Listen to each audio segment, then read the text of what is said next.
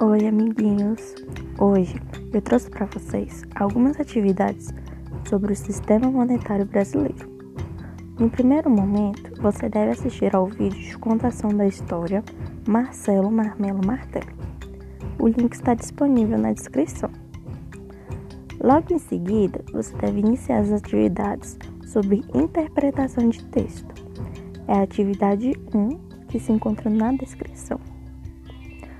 Logo após isso, nós temos algumas atividades sobre o reconhecimento das células do nosso sistema monetário e também algumas sobre como usamos o nosso dinheiro no dia a dia, utilizando algumas operações matemáticas.